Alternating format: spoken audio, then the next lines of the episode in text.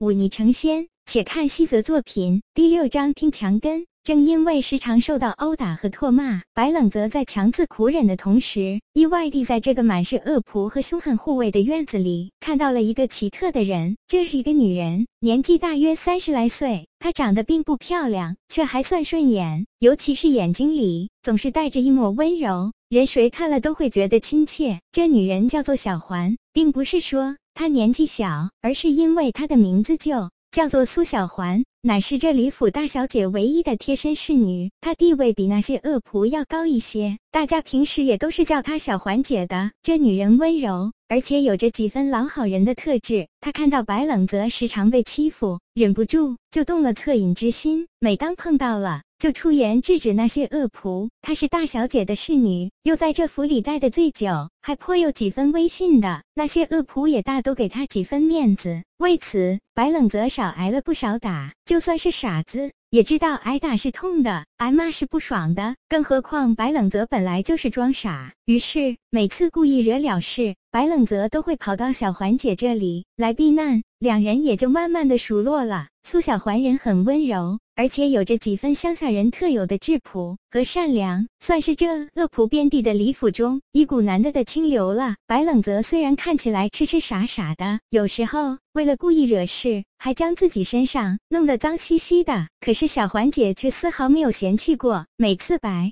冷泽过来，她都是满脸笑意的看着他，甚至还会对他特别照顾一些。每次去都会拿出一些下人们难得一见的糕点来让白冷泽吃。让他在这冰冷的李府里感受到了难得的暖意。以后报复的时候，一定要先让小环姐离开这里。白冷泽暗暗想到，都说在夜路走多了，总会遇到鬼。白冷泽在李府待了大半个月后，总算碰到了一点不寻常的事情。那是一个漆黑的夜，他照例去大少爷房间里端夜壶的时候，路上却不经意的看到了一个有些异样的人影。这人的左腿有些跛。走起路来的样子有些怪异，而且似乎刻意避开皎洁的月光，专门在阴影里走。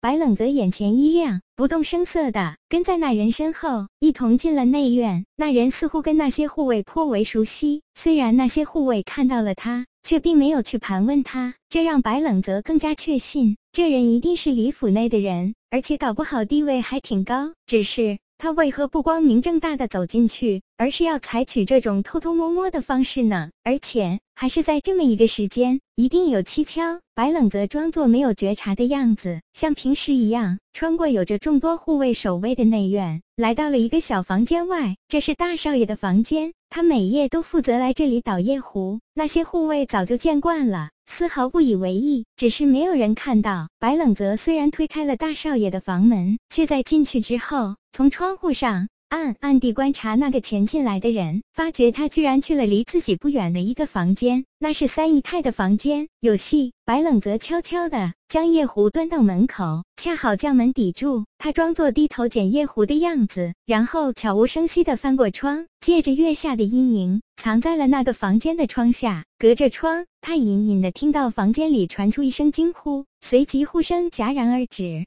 一个有些娇媚的声音传了出来：“你怎么现在才来？有些事情来晚了。”男子开口道：“宝贝，你想我了没？”前面一句。还带着几分歉意，可这第二句话说出来就有些猥琐的味道了。死样，女子娇滴滴的斥责了一句，只是这与其说是斥责，倒不如说是赤果果的勾引了。接着就是衣服摩擦的悉悉索索的声音，再然后是压抑的闷哼声和喘息声。不得了了，居然是偷情！我堂堂雇佣兵之王，居然也会沦落到来偷听墙根。白冷则暗叹一声，随即专心致志地听起了墙根。那男人似乎战斗力不行的样子，只是过了一小会，房屋里已经没了动静。就这还出来偷呢？白冷则不屑地撇撇嘴，正准备离开，却看到地上有什么东西反光亮了一下。他略一沉吟，伸手捡起来放进了自己怀里，然后小心翼翼地翻窗回到大少爷的房间。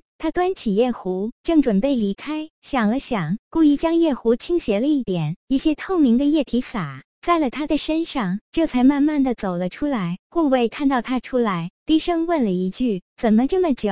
白冷泽憨憨的笑了笑，回道：“洒了，洒了。”说着，指了指自己被打湿的地方。护卫不疑有他，扇了扇鼻子走开了。白冷泽侧过脸看了一眼身后那个房间，然后转过头径直走开，将夜壶里的秽物倒掉之后，才出了内院。出了内院，经过了回廊，白愣泽。回到自己的小房间后，才将怀里的那件东西拿了出来。借着不太明亮的月光，他隐约看到这是一个小小的玉牌。这玉牌色泽碧绿，看得出来这乃是用上好的翡翠雕刻而成的，上面有着华丽的雕纹，还有着一个小小的“记”字。这个世界的文字其实跟他上一世并不相同，但是继承了吴大志的记忆。这一个简单的字还是实的的。这玉牌明显价值不菲。若是早先就丢在那里的，那么那些护卫巡逻的时候，一定会发现。照那些护卫的脾性，不说自己贪墨了，也会上缴来换赏钱。所以这玉牌一定是刚刚丢都在那里的。那么这玉牌的主人就很明显了，应该就是那个溜进三姨太房间的人。虽然白冷泽可以进入内院，但是那只限于晚上，白天大部分时候他的工作范围都是外院。因为吴大志曾经惹怒过大少爷，那负责掌事的管家也怕这傻子再惹到其他的少爷。少奶奶们，所以限制了他的活动范围。也就是说，除了那些护卫，白冷泽其实对内院的那些大人物了解的并不多，所以他并没有认出那个左腿有点跛的人到底是谁。他不知道，并不代表别人也不知道。白冷泽一下子想到了苏小环，身为大小姐侍女的她，一定是认识那些居住在内院的人的。自己只要稍加试探，一定能问出个大概来。第二天，白冷泽借故去了小环姐那里，她也是投桃报李。将外院的一些好看的花儿给苏小环送了过去，苏小环很欣喜的将那些花养在花瓶里，然后招待他吃糕点。在吃了几块糕点之后，白冷泽看似无意的问了一句：“我昨天看到一个身材高高的男子进了内院，也不知道是谁。哦，他长什么样子？”小环姐随意的问道。“嗯，长得什么样子忘记了，不过他的左腿似乎不舒服，走起路来一瘸一瘸。”的这个特征比较明显，苏小环一下子就想到了是谁。他笑了笑，回道：“那是季护院。”白冷泽点点头，接着问道：“他很厉害吗？听说以前在北京打过仗的，还做到了五常，后来受伤了就回来了。现在负责在内院管着那些护卫。”白冷泽暗暗记下，又跟小环聊了一些其他的话题，然后才起身离开了那里。这几个问题看似普通随意。却是白冷泽仔细思考之后才问的。一来他不能问太多，不然苏小环就会生疑了；二来他必须知道这个人的身手和脾性如何。现在看来，这个季护院只怕不是善茬。他曾经当过兵，打过仗，应该是一个心狠手辣之辈，至少不会像苏小环这样宽容仁慈就是了。而且他能做出偷人这种事，可见道德伦理在他眼里就是狗屁。试想，一个心里没有什么道德伦理又心狠手辣的家伙。被自己发现了最大的秘密，而这个秘密宣扬出去，是可以让他失去在李家的一切待遇，乃至是被乱棍打死。那么他会怎么做？一定会第一时间杀人灭口。那么这次的事就要好好筹划一下了，否则与虎谋皮，受伤的只会是自己。武大志只给了自己两个月的时间，现在已经浪费掉了大半个月。虽然这次的机会并不好，而且搞不好还会有相当大的风险，可是自己已经没有时间来再等下一次机会了。富贵险中求，总要冒一些险的。白冷泽咬了咬牙，将那块玉牌掏出来，紧紧握住。